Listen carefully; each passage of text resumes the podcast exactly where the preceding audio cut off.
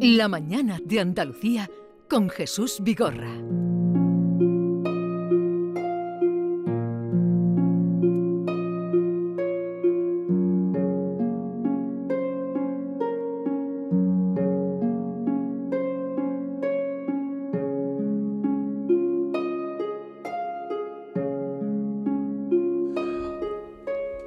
Seis minutos pasan de las 10 de la mañana, en la mañana de Andalucía, por cierto, que mañana eh, estaremos haciendo el programa, este programa desde Huelva. Si no llueve, estaremos en la calle. Y si llueve también. En el punto. Un paragüita. Y si llueve, estaremos en la calle con paraguas. Claro. Y dando las gracias. Porque llueva. A mí, me- a mí me encanta Huelva, la verdad. Vamos es a una hacer- ciudad súper acogedora. Vamos a salir de, Tiene de todo. rogativas. Si llueve, pues con paraguas. Y si no, eh, nos refugiaremos, no vamos a estar todo el tiempo eh, bajo la lluvia. Estaremos en la- el Salón de las Chimeneas en la Casa Colón, si no, en la puerta de la Casa Colón. Por allí se pueden pasar a partir de las 9, nos llevamos a los guiris y... ¿Tú conoces algún onubense? Yo, todos mis amigos de Huelva, todos son buena gente. Y lo digo de corazón. No conozco a nadie mala gente en Huelva. La gente de Huelva, comiendo gambas, se pone Pero ¿por qué? el gamba corazón y- muy grande. Pero tú por, jamón. tú por qué eres tan No, no, es que te lo he dicho de corazón. generalista. Que no te lo he dicho de otra ciudad, te lo he dicho de la gente de Huelva, que veo grandes personas en Huelva. Hombre, habrá alguien malo, ¿no? Pero yo no lo conozco. El choco, la lo que da. Vamos, vamos a hablar ahora o vamos a reflexionar, vamos a invitarles a reflexionar sobre lo que todo el mundo desde estos últimos días y ni que decir tiene ayer, habla y, y cuenta y reflexiona en cualquier parte. Esto lo saben quienes nos estén escuchando.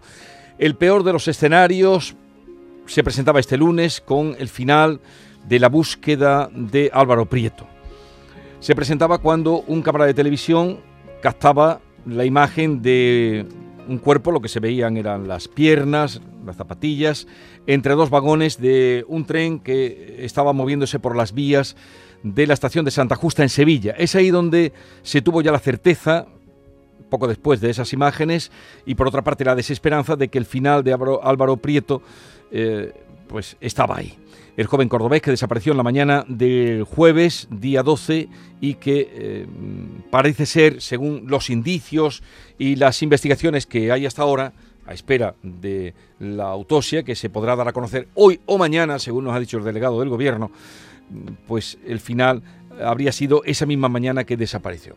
Todo apunta a la electrocución a tenor de las quemaduras que presentaban sus manos y por las imágenes eh, captadas desde una gasolinera del chico andando sobre los vagones. Si se agarró a las catenarias, debió de sufrir una descarga mortal de 3.500 voltios. Hay múltiples interrogantes sobre las causas que le llevaron a intentar ah, colarse en un tren para llegar a Córdoba después de quedarse sin batería y sin billete en el móvil y también sobre su extraño comportamiento. El tiempo y las pesquisas policiales arrojarán luz sobre este suceso. Las investigaciones tienen lógica en lo que nos están contando, o los indicios primeros, pero lo cierto es que eh, lo hemos sentido de una manera muy cercana, tal vez por la juventud de este joven, tal vez por la fatalidad, eh, tal vez por la empatía con la familia o compasión, que en ningún momento mm, pensaban esa familia que la desaparición pudiera acabar en esta, en esta tragedia. Así es que hoy lo que nos preguntamos, quizá porque esta mañana hablábamos de lo que todo el mundo habla, es por qué esta, esta historia, con un final mm, trágico, desgraciado, nos ha afectado tanto.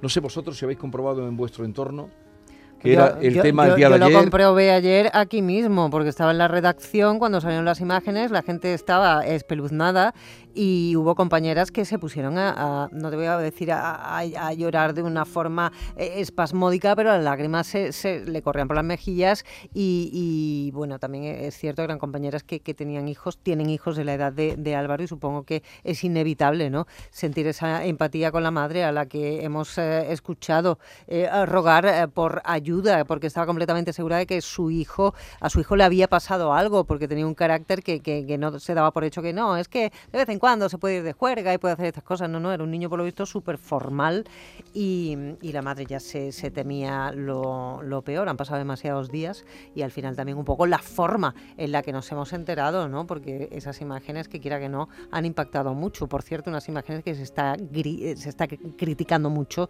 desde el colectivo nuestro, sí, eh, pero desde no, nuestro no, ámbito, tiene, pero que también es, es, digno de análisis, ¿no? No Por tiene, otra parte. eh, no tiene fundamento, no vamos a hablar de nosotros, pero estaban buscando con, con la cámara y, cuatro días después de buscar eh, a este joven vieron aquello, indudablemente lo mostraron, lo primero a la policía y luego, pues si lo dieron antes o después, tampoco tiene tanta, tanta importancia. Eh, no hablaremos de nosotros, que no, que no es lo importante. L sí le invitamos a ustedes a que nos digan por qué creen que esta, esta situación, esta historia, nos ha afectado tanto. Tal vez porque somos padres. Por, yo creo que es la cercanía también, ¿no? Eh, es un chaval nuestro, diremos, de Córdoba, eh, con una edad que tienen muchos de nuestros hijos, eh, que en una situación que mm, nos hemos visto muchas veces los padres reflejados, un niño que de pronto no te coge el móvil cuando sale por la noche y no ha aparecido y, dónde estará, esa es una situación que vivimos los padres asiduamente. Y entonces como llega un momento en que el resto de las tragedias que están ocurriendo en el mundo parece que nos, nos tienen anestesiados, porque claro, las imágenes que estamos viendo ahora mismo de lo que está ocurriendo en, en, en Israel y en Gaza, que, que, están en los telediarios todo el día, mmm, parece que nos conmueven menos que algo por la que, lejanía, ¿no? por la lejanía, mm. por la, la, repetición, por el hartazgo que muchas veces se tiene de noticias tan horribles y tan trágicas y, y, y es a veces es incomprensible. Y, bueno, ¿cómo, cómo me puede afectar esta, esta muerte de un chaval? Y, me afecta a lo mejor menos o, no me afecta menos o, se manifiesta de otra manera, ¿no? Tragedias tan grandes como la que están ocurriendo ahora mismo en Oriente Próximo, pues, pues sí, hay que reflexionar sobre eso. Queremos reflexionar con ustedes, si quieren dejarnos su, reflexión o, o, cómo lo han vivido, en el 670 940 200 es el tiempo de los oyentes y queremos hoy llevarlo por ahí. 670 940 200 ¿Por qué nos está afectando tanto? ¿Cómo les ha afectado? ¿Qué, mmm, qué les ha hecho pensar? ¿Qué les ha hecho pensar una situación como esta al margen, indudablemente, de, la investigación? Vamos a saludar a José Antonio Galiani, mmm, psicólogo mmm, que ha dedicado mucha parte de su vida profesional a los jóvenes y además es el director de la clínica Galiani, conocido de todos ustedes. Eh, doctor Galiani, buenos días. Jesús, muy buenos días. Un saludo a todas las personas que nos escuchan. Hola. Eh, nos Hola. preguntábamos esta mañana, José Antonio, por qué ha sido el tema de conversación. Tú además vives en Sevilla, aunque ahora mismo te encuentres en, creo que estás en Galicia, ¿no?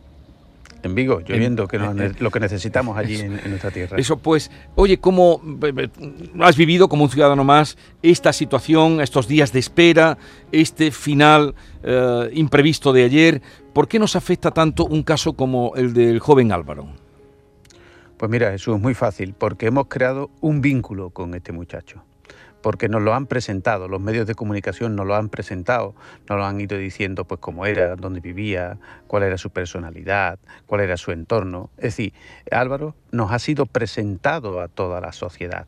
Y cuando alguien eh, es presentado, eh, se crea inevitablemente un vínculo.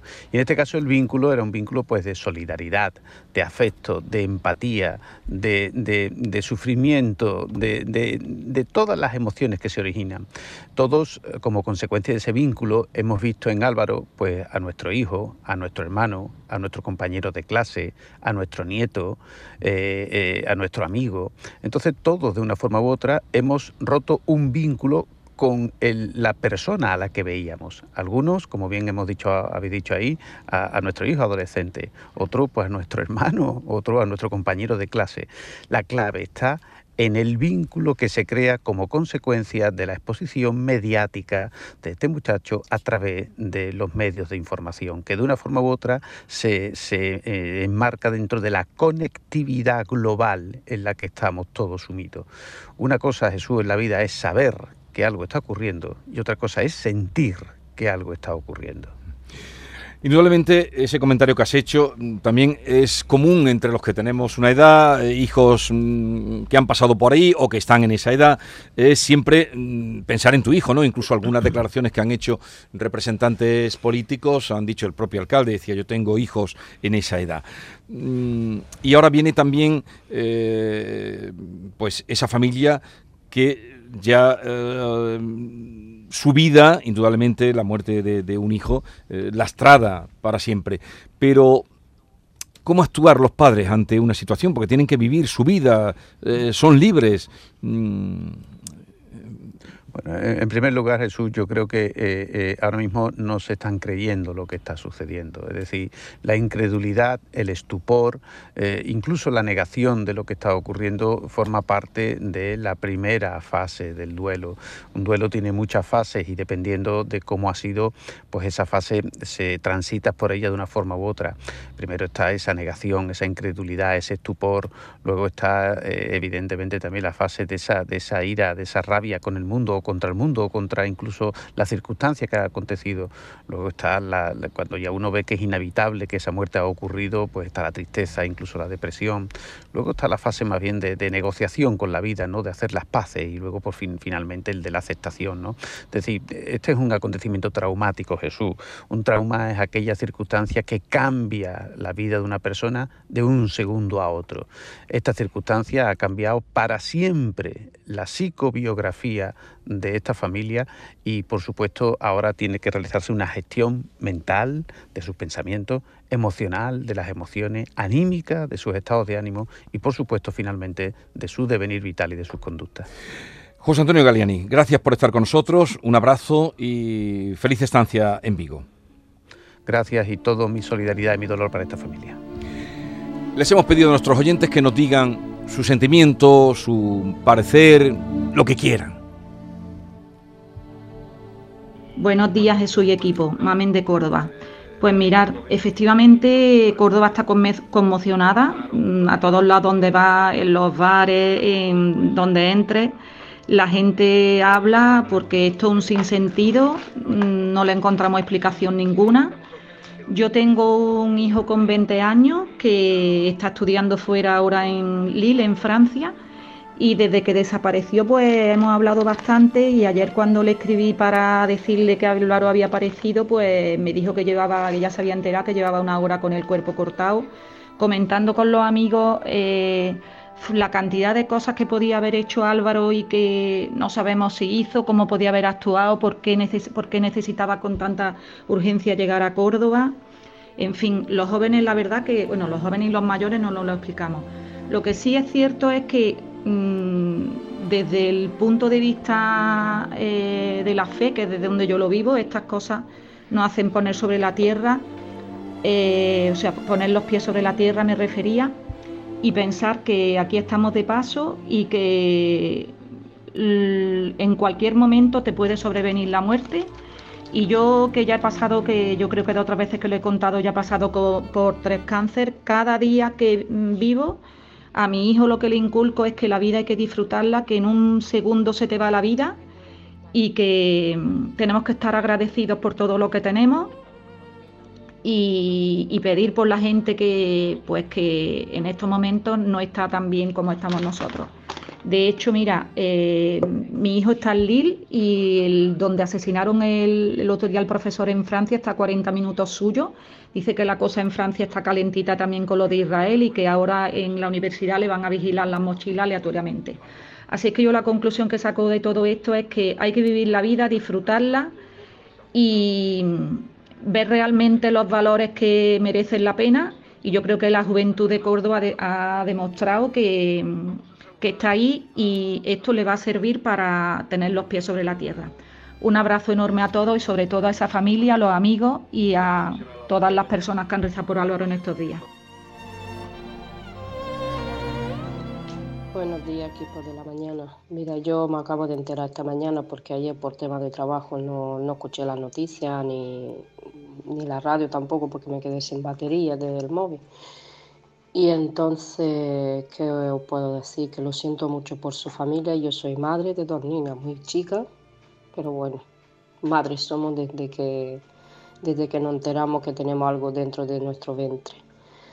¿Qué, qué puedo hacer más? Es que lo siento muchísimo por, la familia y ya está, por mucha fuerza y él sabrá lo que habrá pensado en ese momento o, lo que la ha llevado a, subirse a ese tren. Pero bueno, ya está.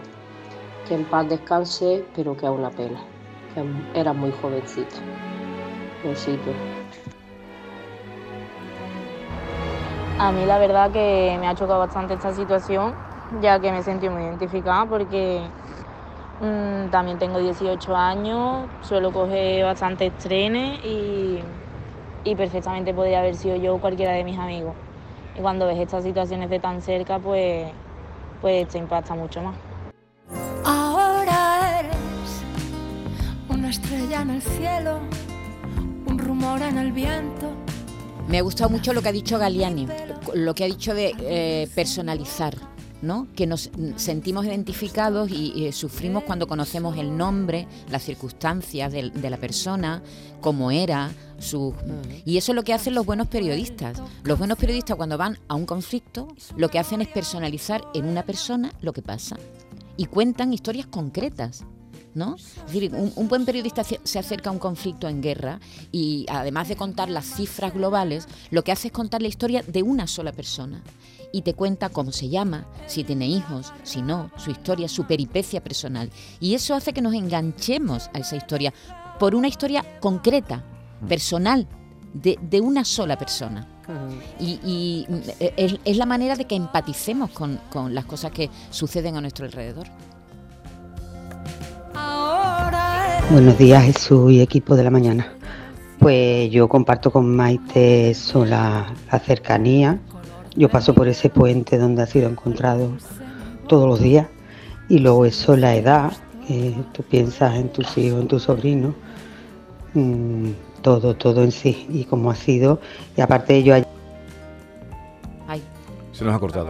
Ayer estaba como todas las mañanas escuchando la radio y cuando Antonio Catoni se puso a hablar con, con Patricia Torres, que hace el programa de desapariciones, y en ese momento dieron la noticia de una camisa, uy, me recorrió un punzamiento por toda la columna, se me erizó toda la piel.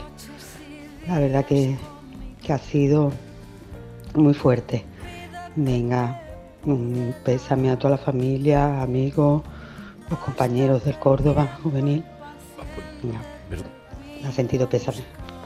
También el paso de los días, ¿no? Que ha ido acrecentando un poco la agonía de, todos. No, ni podemos imaginar el de su, familia, ¿no? Pero el paso de los días, el preguntarte qué habrá ocurrido verdaderamente, porque 40.000 eh, hipótesis son las que se pasan por la cabeza, sobre todo a alguien que quiere llegar a su ciudad como sea, que sabemos que se ha intentado colar dos veces en, la estación, en los trenes. Yo, por ejemplo, pues, ah, pues, si tú quieres ir a un sitio te puedes ir. Y, ah, yo me he visto en la situación de perder el tren, de perder un autobús de tener que estar en mi casa a determinada hora cuando era jovencita y la bronca que me iba a caer iba a ser menuda y de irme en autostop desde la playa hasta aquí, hasta Sevilla y claro, por lo que tiene, no piensas las cosas, que es lo que hacen las personas jóvenes porque piensan que las cosas nunca le van a pasar a ellos. Pero fíjate también la cantidad de desaparecidos que hay diariamente ¿eh? en nuestro país. Mm. Todos los días desaparecen muchas personas. De hecho, ha coincidido la desaparición de Álvaro con la desaparición de dos, personas, más. Una, señora que apareció. y un señor mayor en Jaén que apareció. También una señora que apareció y una chica, una chica de 13 años, que también apareció.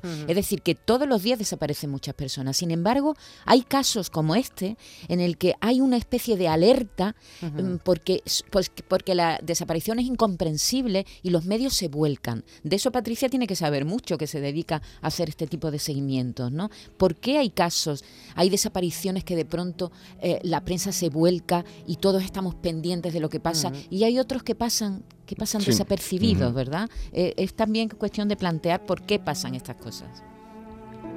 Mm, buenos días. Mm, hemos vivido o vivimos intensamente lo de la desaparición de Álvaro. Yo, en mi caso, porque tengo un nieto que le pasó algo parecido. Bueno, no es parecido, pero le robaron el móvil. La noche antes de que al día siguiente estaba, está estudiando en Sevilla y iba para Marbella. Entonces no tenía el billete, no tenía mm, para poder llamar a su madre. Mi hija pasó una noche mm, horrible esperando que llamara, llamándolo y no había forma, claro, de conectarse con él. ¿Cuál fue la solución de él? Pues a una señora le pidió por favor que le dejara llamar a su madre para que supiera que no podía ir en el autobús que tenía concretado para irse para Marbella. Entonces yo he vivido estos, estos días intensamente. Yo lo veía como mi nieto, yo veía a mi nieto ahí. Así que a los jóvenes hay que decirle y además que mm, cuando se van a estudiar una ciudad mm, grande y o él, bueno, él estaría acostumbrado, que hay que tener mucho cuidado porque mm, no es el ambiente, porque mejor ambiente que estaba, que hay gente para todo y no hay buena gente. Y él no ha sido, ha sido él solo, pero bueno, yo lo he vivido porque estaba viendo, mi, eh, en él estaba viendo mi nieto. Buenos días, equipo. Pues en primer lugar, como madre que tengo una hija de 17 y otra de 20, me desgarra porque la situación que tienen que estar viviendo esos padres, eso no tiene consuelo ninguno. Y es verdad que Álvaro nos ha creado un, vínculo porque viéndolo todos los días, todas horas en redes sociales, en televisión, escuchando la radio hablar de él, pues eso te crea, te crea un vínculo. Y, luego, ¿qué, ¿qué, pasaría esa noche para que ese niño, que inclusive le ofrecieron un cargador de móvil, porque si tú pierdes un tren, yo llama a tus padres que te hagan un bizum con la facilidad que hay ahora para el dinero. Bizum, te compras otro billete y solucionado. Esa rapidez que tenía por salir de allí, mm, ¿qué, qué pasaría aquella noche? ¿Qué, ¿Qué habrá detrás de todo esto? Algo tiene que haber. Algo tiene que haber. Buenos días Jesús y compañía. Yo mm, decir que lo siento mucho y mucha fuerza a su familia y también deciros que yo eso de que le querían ayudar yo no me lo creo. Porque sabes qué que si él tenía mucha prisa en volver si le hubieran ofrecido cargarle el móvil él hubiera aceptado. Me llamo Loli soy de Córdoba un besito. Buenos días, soy Rocío de Málaga. Tengo una hija exactamente de la misma edad que Álvaro. Yo siempre estoy advirtiéndole de la batería, de que me diga dónde está, de que vuelva con buena hora. Ella solo sabe decirme que no me preocupe, que está con sus amigos, que no le va a pasar nada, que no le va a pasar nada. Ellos no son conscientes del miedo, solo de la diversión, es lógico. Yo tengo mucho dolor. En esa madre se sintetiza, bueno, han sido varias las que han llamado con esa edad, pero eh, ¿qué es buena hora? ¿Qué es buena hora a, la altura de, buena hora es la que de la vida? ¿Qué es buena hora? La que tú le has dicho que haya vuelto. Si son las 7 de la mañana y no ha vuelto, ¿Pero qué es buena hora? Es, eh, yo, eh, yo sé, claro, que todo el mundo se lo plantea, pero ¿qué es buena hora? Eso, eso cuando se tienen hijos eh, y empiezan a volar por sí solos, porque a los niños los educamos para que empiecen a volar por sí solos, no podemos tenerlos debajo del ala toda la vida, ese es el riesgo que hay en la calle, es decir, el mismo riesgo que corremos los padres también cuando salimos, porque yo muchas veces he dejado a mis hijos solos y me he ido de viaje y he dicho, ¿y si me pasa algo a mí? ¿Y mis hijos qué? Es decir, que el riesgo está, está en todos lados. Lo que pasa es que es verdad que, los padres que nos quedamos en casa cuando los niños salen, no cogen el móvil, eh, pasan las horas. Yo creo que todos los padres hemos pasado por ese miedo y por ese terror y no hay nada peor que un niño desaparecido. Es que yo no hay nada, yo creo que no hay nada peor que una que tú no saber qué ha pasado. Yo supongo que los padres de Álvaro ahora se estarán devanando los sesos pensando, ahora mismo el dolor hay que, tener compasión con ellos porque la vida le Pero intentando buscarle una lógica a por qué ese chico se saltó al tren, en fin, por qué tenía esa urgencia por coger un tren cuando podía haber optado por otras soluciones más inteligentes, ¿no? Eso, eso yo creo que no lo vamos a saber. ¿eh? Bueno, se le está practicando la autopsia. ¿eh? Todavía, todavía hay cosas que van a, salir, dar, que eso va a dar datos. Mm, eso va, a dar Y algunas preguntas que, que se hacen a mucha gente. A mí una cosa que no me cuadra, yo no soy policía, pero ayer un operario de Renfe decía que era imposible que si tú te das una descarga eléctrica de una catenaria que está arriba, quedara el cuerpo encajonado entre dos vagones como estaba. Es decir, que algo raro hay ahí. Eso va a dar, no, la autopsia va a dar la causa de la muerte. Y si es el electrocutado, eso es infalible porque ha muerto el electrocutado. Hola, buenos días, eh, Jesús y compañía. Eh, yo tengo una hija también de 18 años y, hombre, cuando pasa algo de esto es como lo de, lo de Murcia.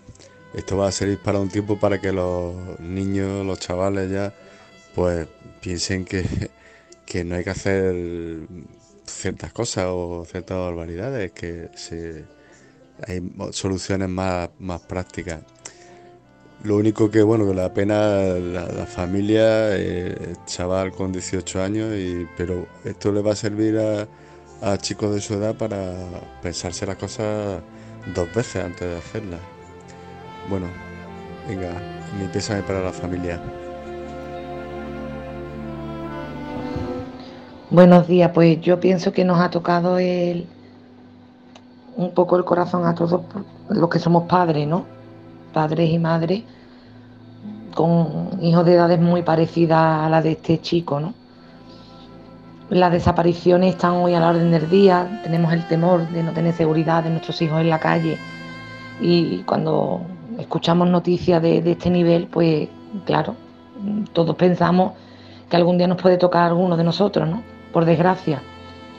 Y bueno, del tema de este chico de Córdoba, yo pienso que han sido un cúmulo de fatales circunstancias que ni él mismo sabría que iba a tener este desenlace tan, tan fatal, ¿no?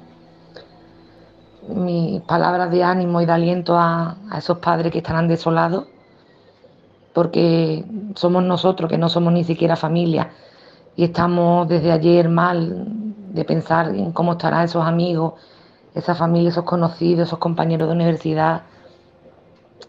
No lo sé, no lo sé porque ya digo que han sido un cúmulo de terribles circunstancias, una tras otra, y la fatalidad de, del desenlace tan malo que tuvo ayer, ¿no? Pues nada, que se solucione lo, antes posible y que ya sus padres descansen sabiendo de, que, bueno, que no ha visto terceras personas involucradas, que yo creo que todavía sería más doloroso, ¿no? Mi, mi abrazo enorme a la familia. estrella en el cielo. Gracias a todos los oyentes hay, no sé, cientos, miles quizás de mensajes que nos han llegado, pero eh, los que hemos escuchado es el testimonio de esa realidad que estos días hemos vivido en todos los círculos, en todas las conversaciones.